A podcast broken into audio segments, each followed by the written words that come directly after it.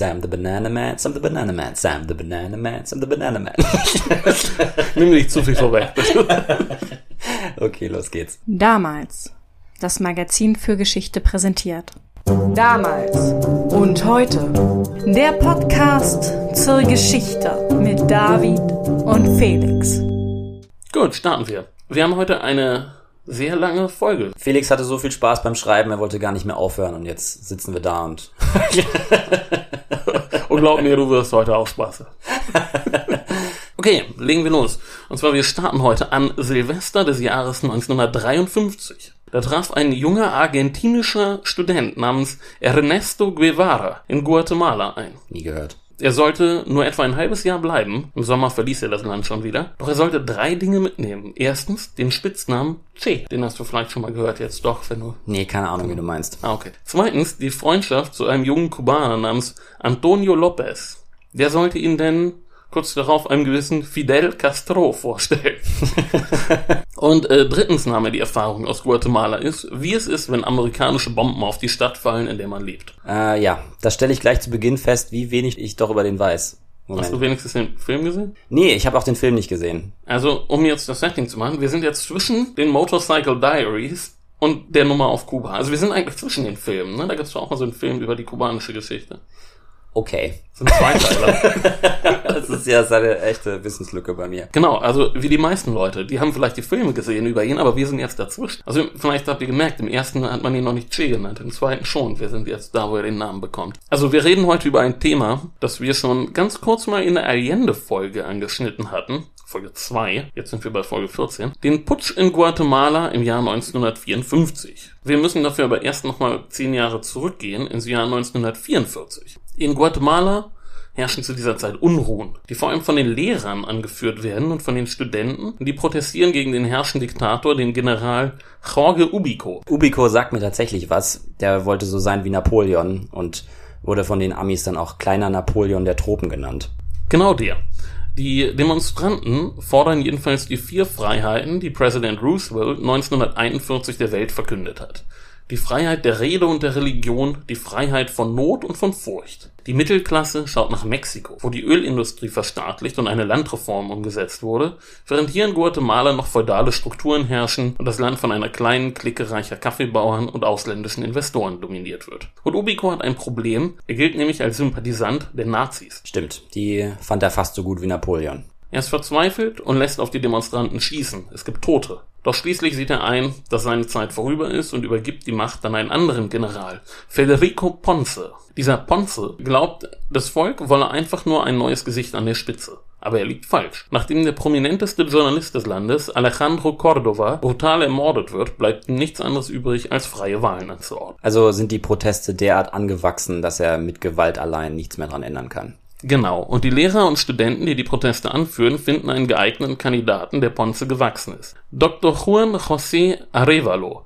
ein Philosophieprofessor, der in Argentinien lebt und als Autor von Schulbüchern bekannt ist. Ponce versucht, ihn schon bei seiner Einreise verhaften zu lassen, doch zwei Offiziere kehren aus dem Exil in El Salvador zurück, überfallen eine Kaserne und bewaffnen das Volk. Und ich muss die Namen nennen, da die später noch auftauchen. Francisco Arana und Jacobo Arbenz Guzman. Ponce flieht in die mexikanische Botschaft, die beiden Offiziere kündigen Wahlen an und der Philosophieprofessor gewinnt. Und zum ersten Mal in der Geschichte des Landes übernimmt eine demokratisch gewählte Regierung. Soweit keine schlechte Geschichte, oder? Ja, kann so weitergehen. Aber ich wage jetzt mal eine Prognose und das tut es nicht, oder? Natürlich nicht. Aber erstmal ist alles super. Arevalo übernimmt die Regierung und macht lauter löbliche Dinge. Er lässt ein Sozialversicherungsgesetz. Es werden 67 neue Krankenhäuser gebaut. Außerdem Schulen und Bibliotheken, auf einmal gibt es Gewerkschaften und Arbeitsgerichte und einen Mindestlohn und Regeln für Frauen- und Kinderarbeit. Er löst die Geheimpolizei auf, garantiert die Pressefreiheit und am Ende seiner Amtszeit sind die Löhne um 80 Prozent gestiegen, es wurde eine Nationalbank eingerichtet und ein nationales Planungsbüro und zum ersten Mal gibt es sowas wie Vertrauen in den Staat. Ja, super. Und dann auch noch eine Philosophenherrschaft. Da wäre selbst Platon glücklich gewesen. Aber wo steht der Philosoph denn politisch genau? Also auf jeden Fall irgendwo links, ne? Er versteht sich als liberaler Sozialist. Den Kommunismus lehnt er streng ab. Aber die CIA ist vorsichtig und legt schon mal eine Akte an. Ja, sicher ist sicher. Rot ist rot, stimmt's? Kennen wir ja schon aus den Philippinen. Genau, aber erstmal ist alles in Ordnung. Nach sechs Jahren ist Arevalos Regierungszeit vorbei, eine Wiederwahl ist nicht gestattet und nun geht es darum, einen Nachfolger zu finden. Zwei Kandidaten drängen sich auf, und zwar die beiden Offiziere, die 1944 die Revolution gerettet haben. Arana und Arbenz. Das konservative Lager sammelt sich hinter Arana, während Arbenz der Kandidat der liberalen und linken Reformer wird. Doch ehe der eigentliche Wahlkampf beginnt, fällt Arana einem Attentat zum Opfer. Die Hintergründe werden nie vollständig aufgeklärt, aber angeblich ist der Chauffeur von Arbenz beteiligt. Der gewinnt die Wahl denn sehr deutlich mit 65 Prozent der Stimmen. Die Wahl hat dann aber doch schon ein Geschmäckle, ne? Also hätte das Arbenz-Lager denn ein Motiv gehabt? Also sah es aus, als würden sie verlieren oder ja, das spielt erstmal keine Rolle. Es ist viel zu viel zu tun. Arevalo hat viel erreicht, vor allem in Sachen Bildung, Gesundheitsversorgung und Arbeiterrechten. Guatemala hat aber immer noch riesige Probleme und das größte war die Landfrage. 72 Prozent des Landes lag in den Händen von nur zwei Prozent der Bevölkerung und der Lohn eines Landarbeiters betrug weniger als 20 Cent. Das nach einer 80-prozentigen Lohnsteigerung, ja?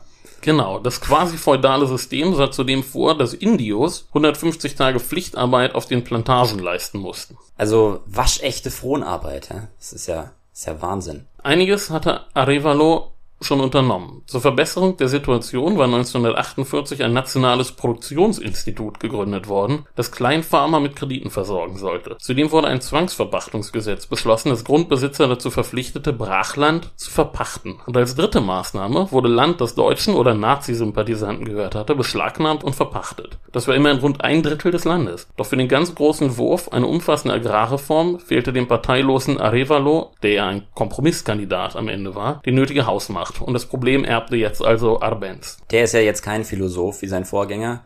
Also gibt's jetzt eher militärfreundliche Politik oder in welche Richtung geht das jetzt? Ja, das ist sehr interessant. Er verwirrt die Forschung im Grunde bis heute. Sein Vater war Schweizer und die Mutter war Ladino. Das ist ein Mischwort aus Latino und Indio, das in Guatemala für Abkömmlinge von einem indigenen und einem eingewanderten Elternteil benutzt wird. Arbenz war auf der Militärakademie, galt als sehr guter Boxer und Polospieler und war einer der besten Studenten in der Geschichte der Akademie. Dann heiratete er die Tochter eines reichen Plantagenbesitzers und die ist eigentlich noch viel cooler als er. Diese Frau muss man sich wirklich merken, Maria Villanova. Die stammte aus der High Society, wurde auf den besten Schulen erzogen, zum Teil in Kalifornien, und sie entwickelte aber eine starke Abneigung gegen ihre eigene Klasse. Sie war politisch sehr weit links und sehr kritisch gegenüber der Ungleichheit in ihrem Land. Sie wird beschrieben als eine Mischung aus Eva Perón und Eleanor Roosevelt, und sie beeinflusste maßgeblich die politische Gesinnung ihres ursprünglich eher unpolitischen Mannes, der nun die Aufgabe hatte, diesen Feudalstaat in eine moderne Wirtschaft zu verwandeln. Mir würde da noch Hillary Clinton einfallen die war ja auch immer der politische Motor hinter ihrem Mann. Aber ja, was machen die beiden denn jetzt, um das Werk des Philosophen fortzusetzen? Abens Programm war im Grunde ein Gutachten der Weltbank. Da stand drin, er solle eine nationale Energiebehörde einrichten, ausländische Unternehmen stärker regulieren, eine Kapitalertragssteuer einführen, die Verkehrswege verbessern und in Gesundheit und Bildung investieren. Und Abens übernahm das so quasi eins zu eins. Weltbank fordert stärkere Regulierung ausländischer Unternehmen. Das sind ja wirklich Epen aus einer längst vergangenen Zeit, die du uns hier vorträgst. Irgendwie schon, ja. Erstmals in der Geschichte des Landes wurde eine allgemeine Einkommenssteuer eingeführt und er begann mit dem Bau eines Hafens am Atlantik und einer Straße zum Atlantik und einem Elektrizitätswerk. Das gab's bis dahin alles nicht.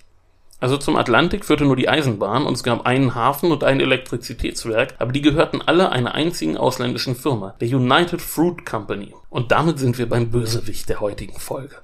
Ja, das ist heute Chiquita, ne? Genau.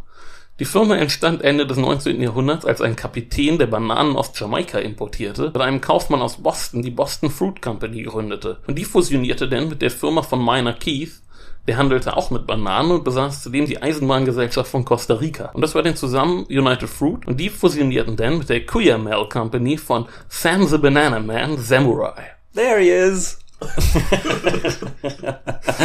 Sam the Banana Man. Genau. Und das ist einer von vielen schillernden Figuren, die wir heute noch kennenlernen werden. Sam the Banana Man machte sein Glück, indem er im Hafen von einer Kleinstadt in Alabama überreife Bananen aufkaufte und den blitzschnell an die Läden lieferte. Und das lief so gut, dass er bis er 21 war 100.000 Dollar verdient hatte. Das war so um 1900 wirklich viel Geld. Und mit dem Geld veranstaltete er dann einen Coup in Honduras. Hat sich also eine Armee gekauft, um auf Bananensuche zu gehen, oder wie?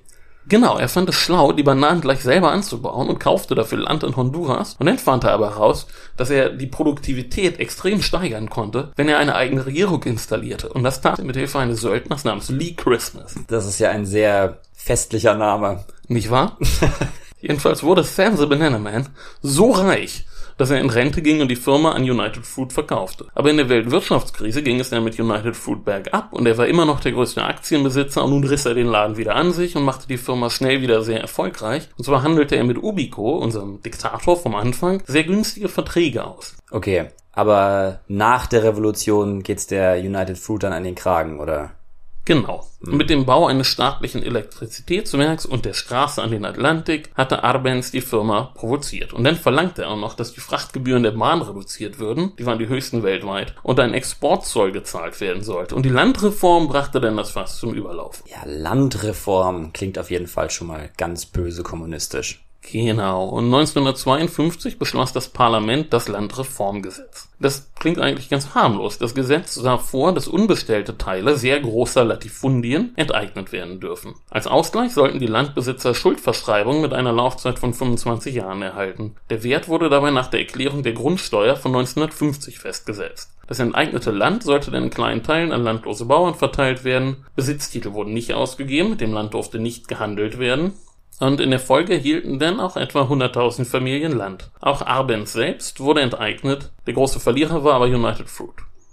Weil sie am meisten Brachland hatten. Genau, obwohl 85% ihrer Ländereien brach lagen, erklärte die United Fruit, sie braucht das Land als Ausweichfläche im Fall von Krankheiten von den Pflanzen. Zudem empfand sie die Entschädigung als unzureichend, und zwar mit Recht. Denn um Grundsteuern zu sparen, hatte die United Fruit den Wert viel zu gering angegeben und dementsprechend bekam sie jetzt nur 627.000 Dollar Entschädigung. Also selber schuld, ne? Könnte man ja direkt Schadenfreude entwickeln. Ja, aber wenn so ein Kommi, oh, habe ich Kommi gesagt? Du hast Kommi gesagt, ja. Naja, jedenfalls musste jetzt was unternommen werden. Die Firma mobilisierte ihre PR-Experten und das waren wirklich ohne zu untertreiben die Besten der Welt. Der Chef von der Truppe war Edward Bernays, ein Wiener Jude und der Neffe von Sigmund Freud. Na, der versteht dann ja bestimmt was von Psychologie. Das ist noch untertrieben. Er war der Experte auf dem Gebiet für PR und Propaganda. Er war so gut, dass er das Wort Propaganda durch das Wort PR ersetzen konnte. Ja, das ist schon mal genial. Ja, das war so ein erster genialer Schachzug. Aber er arbeitete wirklich für mehrere Präsidenten, für das amerikanische Committee on Public Information, für Procter Gamble, für die CBS, für British American Tobacco, für General Electric und die American Tobacco Company. Also sein bester Slogan war wahrscheinlich im Ersten Weltkrieg Make the world safe for democracy. Er war auch der Erste, der es verstand, Konsumgüter als Mittel der Selbstdarstellung zu vermarkten. Er verkaufte Zigaretten der Marke Lucky Strike als Torches of Freedom und er brachte Verlage dazu, in Möbelhäuser und die Vermarktung von Bücherregalen zu investieren, denn so ein Regal will ja auch gefüllt werden. Und er regte die amerikanische Gesellschaft für multiple Sklerose an, diesen Namen in MS abzukürzen. Er versuchte auch immer wieder den Firmen zu erklären, dass es schlau ist, mehr schwarze Arbeiter einzustellen, denn wenn man diesen Markt erschließen will, dann ist es gut, wenn man die in den eigenen Reihen hat. Und er wusste als Wiener Jude nun mal auch, was Rassismus ist. Ja, also nicht völlig unsympathisch, wenn ich das richtig verstehe. Und nein, politisch war er ein Roosevelt-Mann und ein Liberal. Und intern war er auch ein harter Kritiker der Arbeitsbedingungen auf den Plantagen und vom Rassismus innerhalb der Firma. Aber nach außen war er ein Company Man und er war einfach extrem gut. Was macht er denn dann jetzt konkret für die netten Herren von United Fruit? Also erstmal ermunterte er Journalisten über die Gefahr des Kommunismus in Guatemala zu schreiben. Er organisierte Presseausflüge, die präzise choreografiert waren, und er schickte vertrauliche Rundschreiben an sein journalistisches Netzwerk. Und dann waren da noch die eigentlichen Lobbyisten der Firma. Da ging die Firma sehr geschickt vor wiederum. Burness und Samurai deckten schon so ein bisschen diesen demokratischen Flügel ab und dazu engagierte man jetzt noch einen Mann namens Thomas G. Corcoran. Also die Demokratische Partei in den USA meinst du mit demokratischem Flügel, ne? Genau. Und dieser Corcoran sollte die beackern. Das war, er war ehemals ein Berater von Roosevelt und hatte sehr gute Kontakte zur CIA und schlug dem jetzt gleich mal vor, doch mal ein paar Waffen an die Gegner von Arbenz zu liefern.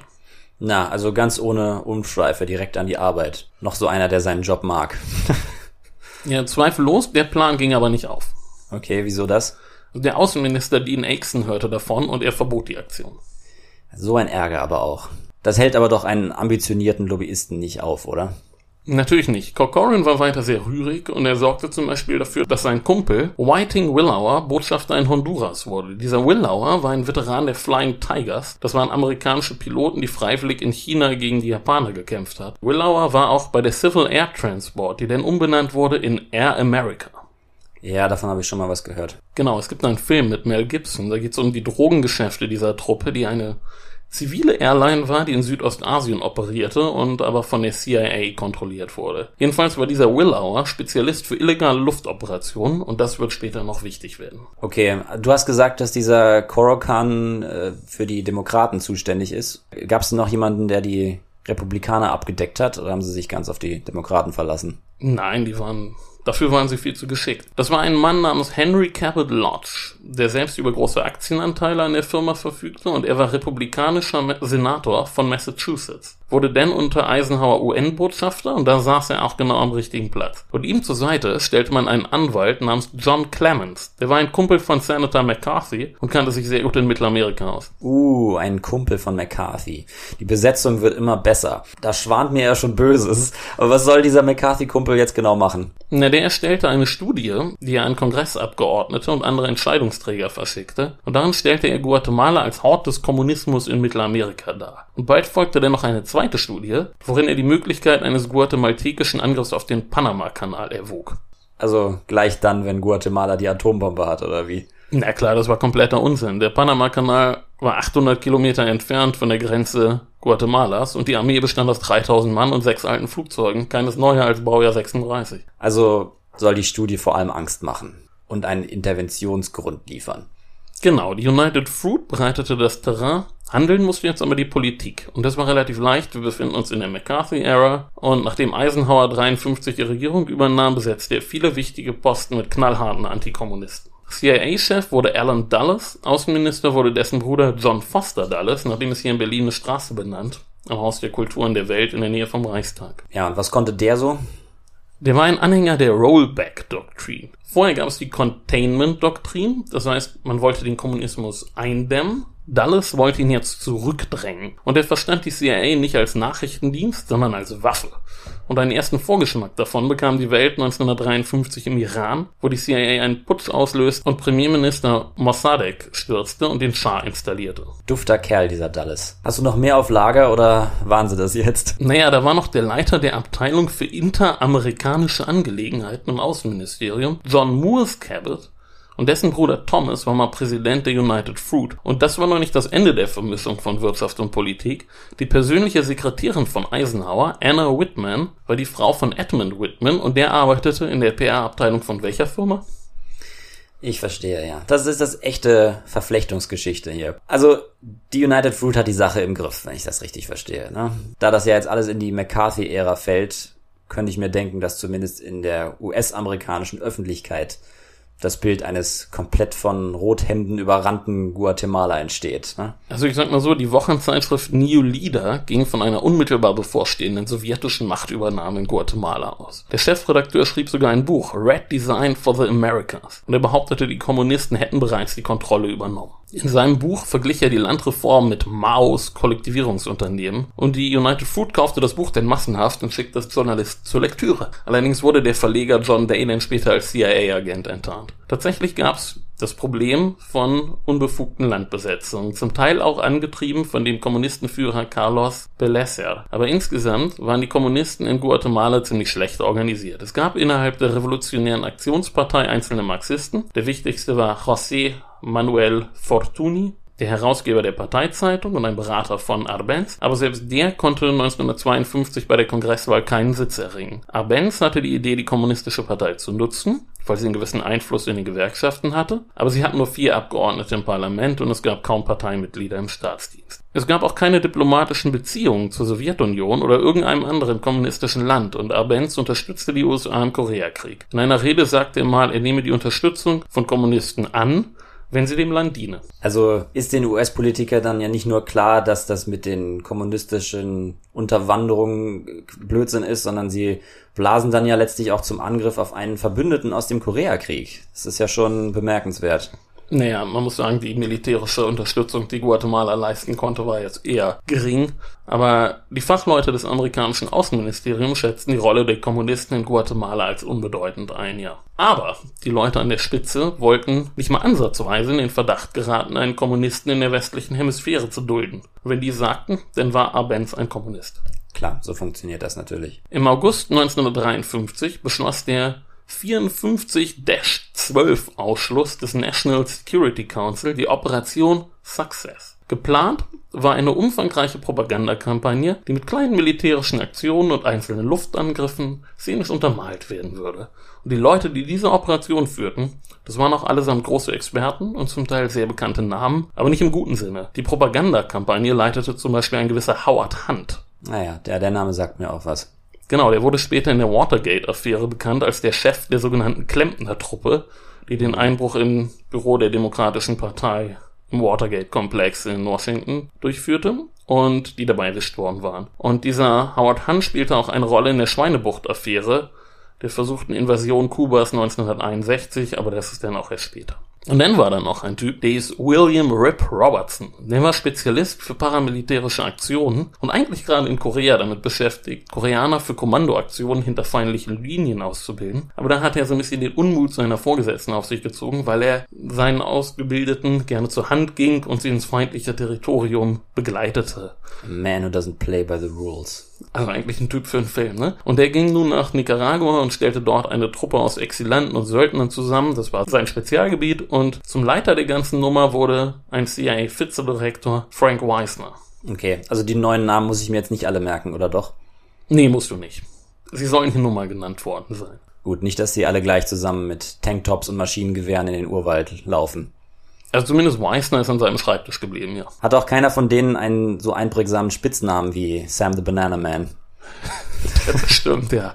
Als Kommandozentrale wurde eine alte Militärbasis in Opaloka in der Nähe von Miami eingerichtet und dort sammelte man jetzt auch eine kleine Flotte Flugzeuge, die über eine Strohfirma aufgekauft wurden. Für die Flugzeugenthusiasten unter euch, das sind vor allem C-47 Transportmaschinen, P-47 Thunderbolt und P-51 Mustang Jagdflugzeuge. Jedenfalls waren das alles alte Maschinen aus dem Zweiten Weltkrieg, die technisch mit der Einführung von den Jets obsolet geworden waren, aber das war kein Problem, denn die guatemaltekische Luftwaffe, die hatte ja nur diese alten sechs Flugzeuge. Aber es gab dann doch noch ein Problem, und zwar fand man keine Guatemalteken die die amerikanischen Flugzeuge fliegen konnte, aber es gab noch genug amerikanische Veteranen aus dem Zweiten Weltkrieg, die das konnten und die auch Geld brauchten. Du beschreibst jetzt sehr ausführlich die Vorbereitung der Intervention in Guatemala. Aber haben die USA dann auch einen Plan für danach? Was soll mit dem Land denn passieren, wenn die imaginären Russen alle verjagt worden sind? Ja, ist jetzt nicht der Irakkrieg, ne? Also sie hatten einen Plan. Die CIA interviewte drei Kandidaten, in denen sie zukünftige Präsidenten sah.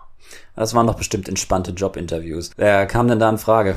Also Nummer eins war General Miguel Idigoras Fuentes. Der galt in der Armee als rücksichtsloser Tyrann, aber er war auch ein großer Nationalist und zeigte sich entsetzt angesichts der Forderungen der Amerikaner für die Zeit nach dem Coup und nach einem Interview schied er aus. Der zweite Kandidat war der Favorit von Howard Hunt, ein Anwalt und Kaffeebauer namens Juan Cordova Cerna. Sein Vorteil war, dass er Zivilist war, aber im letzten Moment wurde bei ihm eine Kehlkopfkrebserkrankung diagnostiziert und damit war er auch raus.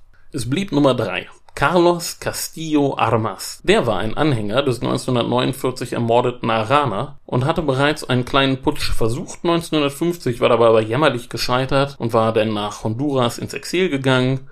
Er galt als militärisch fähig, aber mäßig intelligent, was eine ideale Kombination darstellt. Mäßig intelligent klingt doch prima. Genau. Und als klar war, dass er den Job kriegt, stellte er sich dann auch gleich vor die Presse und erklärte, die Kommunisten aus Guatemala vertreiben zu wollen. Das war im Dezember 1953 und ungefähr zur selben Zeit verriet aber ein Diplomat aus Panama, Jorge Isaac Delgado, den CIA-Plan an die Regierung von Arbenz. In Guatemala sorgte dies für einige Schlagzeilen, aber die CIA blieb ganz cool. Sie erklärte die Berichte für sowjetische Fake News und fuhr fort, als sei nichts geschehen. Und jetzt kommen wir zu einer weiteren Personalie, ein echter Charakter, John Perryfoy. Okay, sind wirklich viele Namen heute, ist ja wie bei Dostoevsky. Genau, aber die Spitznamen helfen. Und Dieser Perifoy war so ein Typ Mitte 40, er trug gerne auffällige Kleidung und oft einen Colt mit sich herum. Nach eigenem Bekunden liebte er Action. Er hatte gleich zwei tolle Spitznamen. Er war bekannt als Sleepless Jack oder The Butcher of Greece. Dort war er nämlich Botschafter geworden, hatte sich aber nicht als Diplomat verhalten und eine rechte Regierung installiert. Und er ersetzte nun den sehr korrekten, aber für die kommende Aufgabe ungeeigneten Rudolf Schönfeld als Botschafter in Guatemala. Sleepless Jack, den habe ich erwartet natürlich. Den hast du ja schon in der Markus-Folge geteasert. So rein von der Beschreibung könnte das ja einer von den Leuten sein, wie sie Trump so gerne eingesetzt hat, wenn er sich dann mal dazu herabgelassen hat, ein Amt zu besetzen. Wir erinnern uns gern an Herrn Grinnell hier in Berlin. Ja, im Grunde war es ein Wunder, dass dieser Sleepless Jack es überhaupt so weit gebracht hat. Es war ein Mann, der kam aus einer Kleinstadt in South Carolina, aus dem tiefen Süden. Er war dann in West Point durchgefallen und jobbte dann als Lagerist und Fahrstuhlführer im Außenministerium. Und dann hat er aber auf dem zweiten Bildungsweg studiert und dann eine steile Karriere gemacht. Er war ein sozialer Aufsteiger, er war Mitglied der Demokratischen Partei, galt als Angeber und Cowboy und war beinharter Antikommunist. Und er war perfekt. Und zwar auch für den Fall, dass die ganze Aktion scheitern würde, denn dann hätte man den ganzen Haufen ihm in die Schuhe geschoben und jeder hätte das geglaubt, weil der Typ, der war ja eh unberechenbar. Okay, und der mischt jetzt sozusagen ganz nach Cowboy-Art den Laden auf, oder das ist zumindest der Plan. Genau, das ist seine Aufgabe. Er war so halb eingeweiht in die Pläne. Er sollte einfach eine kompromisslose Linie fahren und die lokale CIA-Station im dritten Stock der Botschaft ihr Ding machen lassen. Als John Perifoy ankam, machte er sich bei seinen Gastgebern gleich unbeliebt. Er erklärte, dass die USA grundsätzlich nicht mit Ländern kooperieren, die eine Landreform durchführen. Das war aber schon mit seinen Chefs abgesprochen, oder war das aus der Hüfte geschossen. Doch das war abgesprochen. Anfang 1954 kam es nämlich zur nächsten Runde der Enteignungen im Land und nun schickte das amerikanische Außenministerium eine offizielle Protestnote. Der guatemaltekische Außenminister Doriello, der vorher Botschafter in Washington gewesen war, weigerte sich allerdings die Note anzunehmen. Er war noch kurz zuvor in Washington gewesen, hatte Eisenhower getroffen und den Eindruck bekommen, dass der eigentlich nicht viel weiß über Guatemala. Und Präsident Arbenz erklärte dann im März vor dem Kongress, er sehe eine wachsende Bedrohung durch ausländische Eingriffe in die inneren Angelegenheiten des Landes. Die USA warnten dann Guatemala auf einer Konferenz der Organisation amerikanischer Staaten und Dulles drückte dort eine Resolution durch, die besagte, dass Maßnahmen ergriffen werden sollten, wenn die politische Unabhängigkeit eines Staates beeinträchtigt sei. Damit meinte er natürlich, wenn Kommunisten die Macht anstreben sollten. Ja, clever. Das ist ja dann schon ein halber Freibrief eigentlich. Ja, Torriello war eigentlich ein sehr geschickter Diplomat und er antwortete darauf und erklärte offen, dass die USA wohl das Monopol der United Fruit in Gefahr sehen würden. Er erhielt auch viel Applaus, aber die USA konnten genügend Druck aufbauen, um die Resolution durchzudrücken. Immerhin erhielt Dulles jetzt doch einige Kritik in der Presse, denn seine Koalition in Lateinamerika bestand vor allem aus Diktatoren. Ja, kaum verwunderlich, mit denen kann man natürlich am besten zusammenarbeiten. Das war jedenfalls das diplomatische Spielfeld und für einen Moment sah es da nicht schlecht aus für Guatemala. Wegen der Medien. Ja, aber dann machte Arbenz einen Riesenfehler. Wir haben ja schon gehört, dass die Armee in einem jämmerlichen Zustand war und wenn Arbenz ihre Loyalität behalten wollte, musste er irgendwie ihre Ausrüstung verbessern. Aber die USA verkauften nun mal keine Waffen an Guatemala wegen der Landreform und Arbenz versuchte es dann in Dänemark, dann in Mexiko, dann in Kuba das noch nicht kommunistisch war zu der Zeit, in Argentinien und auch in der Schweiz. Aber jedes Mal kriegten die Amerikaner irgendwie Wind davon und verhinderten das Geschäft. Nur ein Land erklärte sich bereit, Waffen zu verkaufen, die Tschechoslowakei. Du siehst jetzt, wo das Problem liegt. Wird das dann als Beweis für die Zusammenarbeit mit den Kommunisten präsentiert oder wie? Ganz genau. Gewieft. Also eigentlich lief alles unter strengster Geheimhaltung ab. Ein schwedischer Frachter von einem Zickzackkurs über den Atlantik und durch die Karibik, ehe er am 15. Mai in Puerto Barrios in Guatemala ankam. Kisten, auf denen optisches und Laborgerät stand, wurden ausgeladen. Aber die CIA wusste seit einem Jahr von der Bestellung und überwachte das Schiff, seit es den Hafen in Stettin verlassen hat. Und dann rollt die PR, um nicht zu sagen Propagandamaschinerie richtig an. Genau. Schon am nächsten Tag tagte in Washington das Intelligence Advisory Committee und kam zu der Einschätzung, dass Guatemala mit den Waffen einen militärischen Vorstoß zum Panama-Kanal unternehmen werde. CIA-Direktor Alan Dulles alarmierte das National Security Council und am 17. Mai veröffentlichte das Außenministerium eine Erklärung, die eine ernste Entwicklung in Guatemala anprangerte. Die amerikanische Presse war jetzt alarmiert. Dulles sprach von einem kommunistischen Terrorregime und deutete eine militärische Intervention an, und Präsident Eisenhower sprach von der geplanten Errichtung einer kommunistischen Diktatur. So hört es sich an, wenn ein Plan funktioniert. Genau, und der größte Mist war, die Waffen waren nicht mal zu gebrauchen. Die Tschechoslowaken hatten Arbenz über den Tisch gezogen. Erstmal waren das sowieso alles alte deutsche und britische Waffen aus dem Zweiten Weltkrieg und dann passte auch noch nichts zusammen und das Zeug war völlig ungeeignet für ein mittelamerikanisches Gelände. Geliefert wurden schwere deutsche Haubitzen, die man über eine Autobahn transportieren konnte, aber nicht durch den Dschungel. Das wussten die Amerikaner zugegebenerweise nicht und unser Freund von vorhin, Rip Robertson, versuchte dann mit einer Kommandoaktion den Zug zu sprengen, in dem die Waffen transportiert werden sollten. Aber das ging in die Hose, seine Paramilitärs waren nicht so gut. Okay, aber die müssen ja den Job jetzt auch nicht mehr so lange machen wenn Washington sich zur Intervention bereit macht, weil das dürfen sie ja jetzt, ne? Genau, am 24. Mai gab die CIA Waffenlieferungen an Hamas kleine Truppe frei, die bereitete sich in Honduras vor. Und am selben Tag teilte Eisenhower führenden Kongressabgeordneten mit, dass die US Navy jetzt verdächtige Schiffe abfangen werde. Dafür erntete er aber scharfen Protest, denn das war mit internationalem Recht eigentlich nicht zu vereinbaren und er ruderte denn auch etwas zurück und sprach nur noch von einer Überwachung des Schiffsverkehrs nach Guatemala. Aber schon das richtete Schaden an, denn der britische Außenminister Anthony Eden protestierte und erklärte, er werde Zwangsmaßnahmen gegen britische Schiffe nicht dulden. Daraufhin antwortete ihm Dulles, im Kalten Krieg sind Regeln der Vergangenheit nicht mehr relevant, aber das lief jetzt alles schon nicht mehr so doll.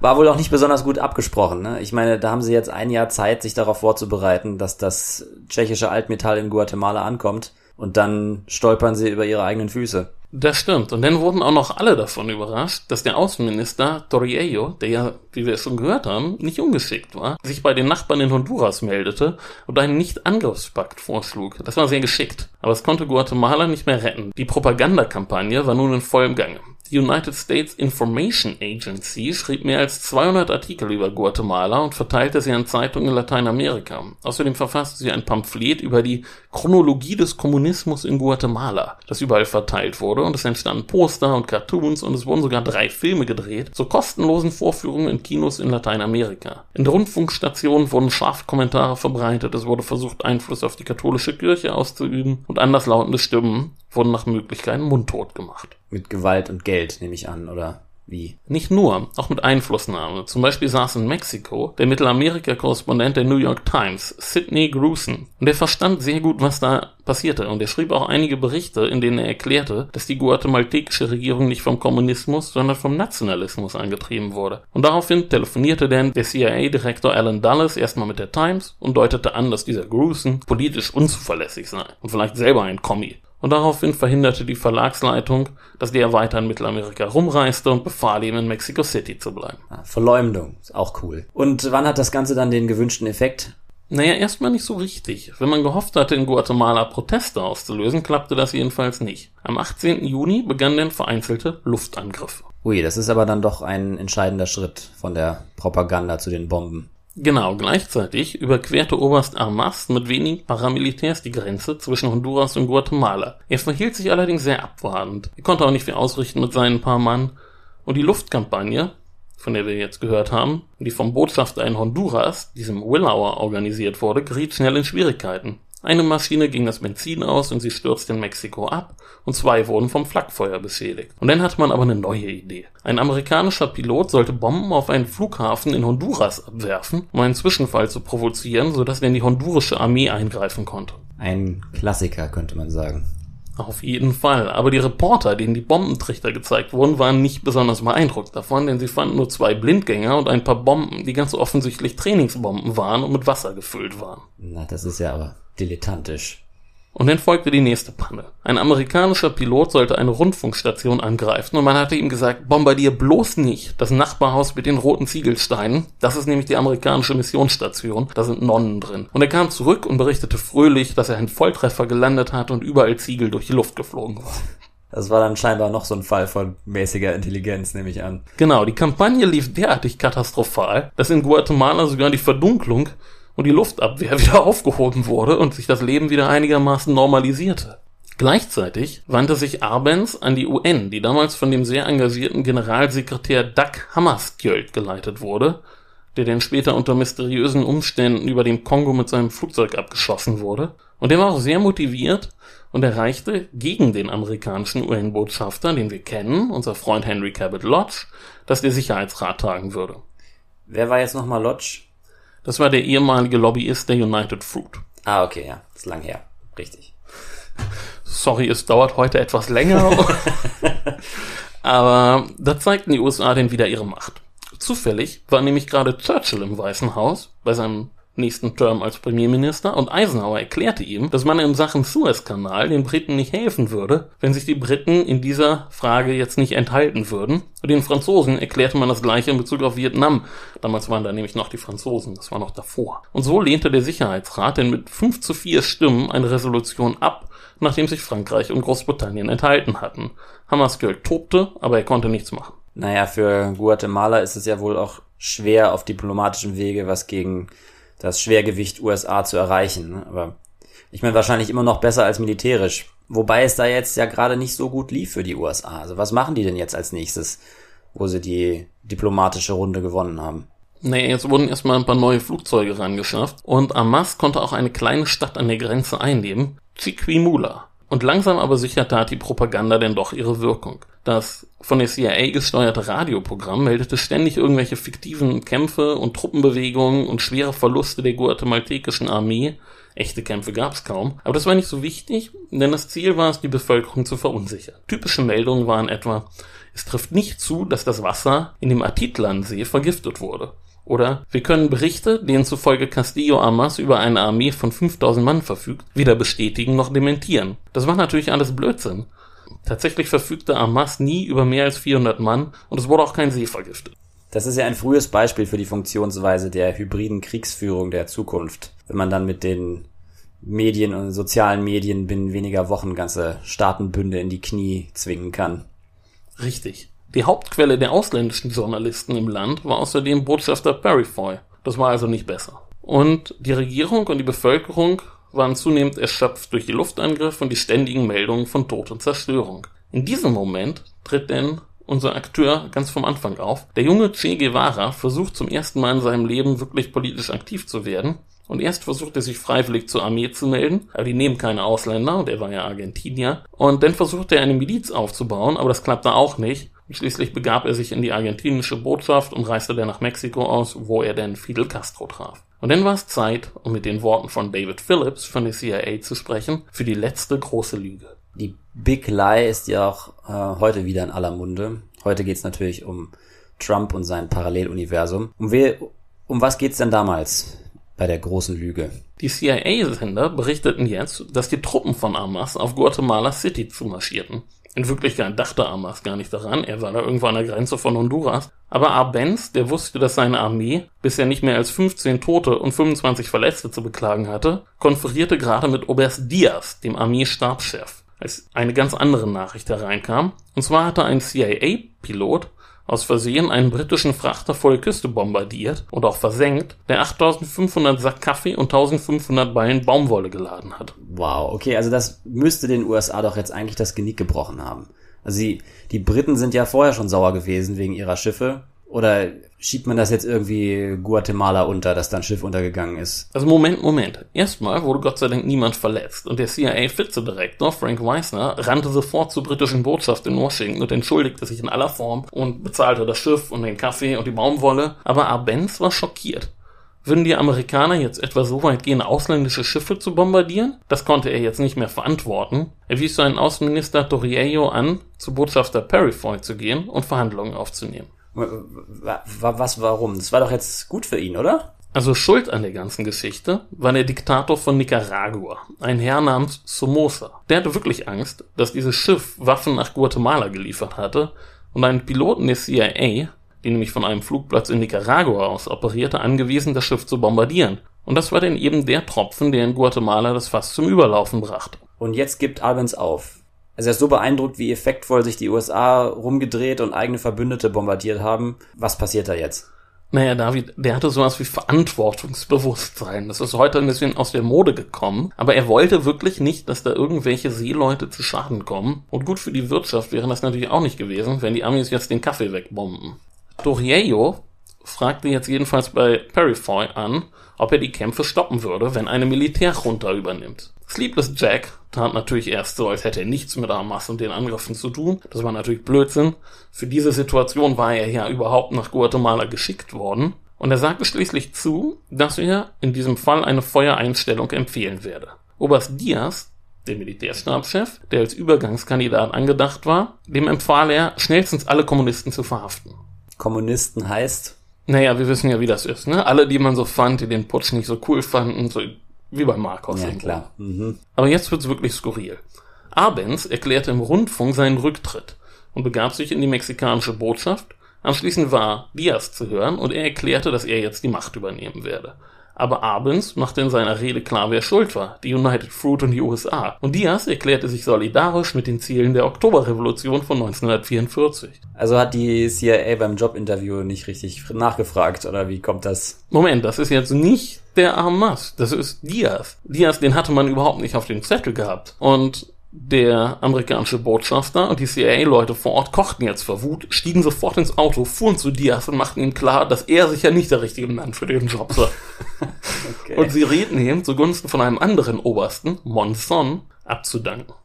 Diaz gab hinterher an, Perry Foy habe ihm außerdem eine Liste mit zu verhaftenden Kommunisten gegeben und tatsächlich gab es so eine Liste. Diaz erklärte, Jedenfalls Perifoy, der soll doch am besten gleich das Sternenbanner hissen und selbst übernehmen, aber schließlich gab er klein bei und erklärte Monson und einen anderen Oberst namens Sanchez zu Mitregenten. Es ist ja irgendwie schon frustrierend, dass diese Chaos-Truppe es am Ende scheinbar doch immer geschafft hat, sich durchzusetzen. Äh, es wird noch deutlich skurriler. Dieser Monson hatte jetzt auf einmal Zweifel. Und dann erklärte Diaz auch noch, er wolle eine Amnestie verkündigen. Nun tobte der amerikanische Botschafter erst recht. Er schickte ein Telegramm nach Opaloka, wo die CIA saß, und schrieb nur ein Wort, bombardieren. Und tatsächlich tauchte dann ein Flugzeug auf und bombardierte den Paradeplatz in Guatemala City. Oh Mann. Perryfay ging nun wieder zu Diaz. Und diesmal nahm er seine Pistole mit. Aber noch während die beiden miteinander sprachen, tauchte Monson auf und erklärte, das ist ein Putsch. Und er wird jetzt übernehmen. Also hat Monson seine Zweifel überwunden und steht jetzt auf US-amerikanischer Seite. Aber du sagst, er taucht auf, also ist das gar nicht abgesprochen mit Sleepless Jack oder? Das passiert alles in einer Nacht. In dieser Form war da gar nichts abgesprochen. Aber es war dann doch Sleepless Jack, der dann vor die Reporter sich stellte und erklärte, es gibt einen Wechsel an der Startspitze. Angeblich hatte er dabei immer noch seine Pistole dabei. Unfassbar. Also, okay, was passiert bei der ganzen Verwirrung eigentlich mit äh, Hamas und seiner anrückenden Minitruppe da? Naja, es geht dann noch etwas hin und her, aber sie schaffen es dann tatsächlich Hamas an die Macht zu bringen. Und natürlich war dabei auch wieder Sleepless Jack beteiligt. Okay, also der übernimmt dann wirklich noch die Macht nach dem, okay. Und was passiert mit Monson? Der bekommt einen untergeordneten Verwaltungsposten. Irre. Am 4. Juli gab es dann eine große Party in der amerikanischen Botschaft und am nächsten Tag erklärte das neue Regime, dass das größte Problem der Mangel an Gefängniszellen für die ganzen verhafteten Kommunisten sei. Und in Washington erklärte Dulles, dass das ein großer Sieg über den Kommunismus war und in Guatemala verhandelte Sleepless Jack einen neuen Vertrag für die United Food. Ja, und darum ging's ja eigentlich die ganze Zeit. Alles enteignete Land wurde zurückgegeben, die Gewerkschaften praktisch verboten, es wurden kommunistische Bücher verbrannt, Hamas erließ ein Präventivstrafgesetz gegen Kommunisten und es wurde ein Nationalkomitee zur Abwehr des Kommunismus eingerichtet, das nun Personen zu Kommunisten erklären durfte, ohne dass die das Recht auf Verteidigung hatten. McCarthy-Style. Aber so langsam wachte die Presse auf und fragte, haben wir da jetzt wirklich einen Kommunisten beseitigt? Bisschen spät. Also man fand denn in der Residenz zufällig ein paar alte sowjetische Bücher, aber Eisenhower sah zu, dass er Land gewann und sich schnell von der United Fruit absetzte. Nur wenige Tage nach dem Sturz von Arbenz eröffnete das Justizministerium ganz demonstrativ eine Untersuchung wegen Verstößen gegen das Kartellgesetz gegen die United Fruit. Aber im Grunde war es da schon zu spät.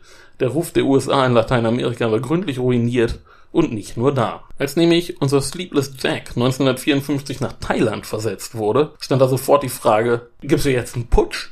Aber er starb denn wenig später in Bangkok beim Autounfall.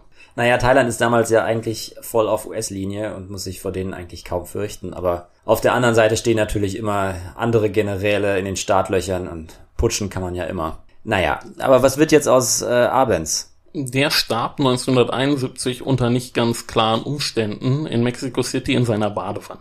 Okay. Das ist ja wirklich furchtbar. Also, wie geht's dann äh, in Guatemala weiter jetzt unter den unter den Antikommunisten? Naja, die guatemaltekische Politik der folgenden Jahre ist zu kompliziert, um sie jetzt hier auch noch darzustellen. Und es gibt zahlreiche Revolten und Eingriffe der USA, das würde zu weit führen. Aber die United Fruit war nach den juristischen Problemen in Schlingern geraten und verkaufte 1972 ihre letzten Ländereien im Land. Also alles umsonst. Ja, das ist ja, ja irre Geschichte. Ziemlich kompliziert auf jeden Fall. Ja, aber eine tolle Geschichte und auch sehr gut dokumentiert. Die CIA selbst hat über 5000 Dokumente, über 14.000 Seiten Quellenmaterial ins Internet gestellt. Ich pack den Link mal in die Show Notes. Wer sich da durcharbeiten will, kann das gerne tun. Ja, das Tolle ist ja, dass die USA solche Sachen nach so und so vielen Jahren immer öffentlich machen. Also wenn genug Gras über die Sache gewachsen ist, kann man sich das alles im Detail ansehen. Genau, wir kommen jetzt ein Stück weit von einer Oktoberrevolution, ja zumindest sehr weit gedacht, von einer Oktoberrevolution zu anderen. Und zwar hat der Chefredakteur von damals uns letzte Woche erzählt, was das Thema der aktuellen Ausgabe ist. Und wir spielen euch jetzt einen Clip ein. Genau. Es heißt Stalin als Kriegsherr. Und es geht um den existenziellen Kampf zwischen Hitler-Deutschland und der UdSSR und wie Diktator Stalin sein Land durch diesen Krieg gebracht hat. Für viele Menschen in der früheren Sowjetunion, Russen wie Nicht-Russen, ist der große Vaterländische Krieg bis heute das einigende Band, nach dem Motto, gemeinsam haben wir unsere Heimat verteidigt und Hitler besiegt. Das ist ja ein schöner Mythos, der die Herzen wärmt. Und natürlich hat die Sowjetunion Unglaubliches geleistet, hat einen wahnsinnigen Blutzoll entrichtet, um diesen Sieg zu erringen. Aber man muss natürlich wie bei Mythen immer genau hinschauen, was stimmt eigentlich wirklich. Es wird wieder sehr interessant. Uns bleibt es jetzt nur noch auf unsere sozialen Medien zu verweisen. Auf Facebook, Twitter und Instagram könnt ihr uns folgen und äh, dort, wo auch immer ihr uns hört, könnt ihr uns abonnieren und bei Apple Podcast uns Sterne geben. Ansonsten, ja, das war's. Okay, ciao. Macht's gut. Tschüss.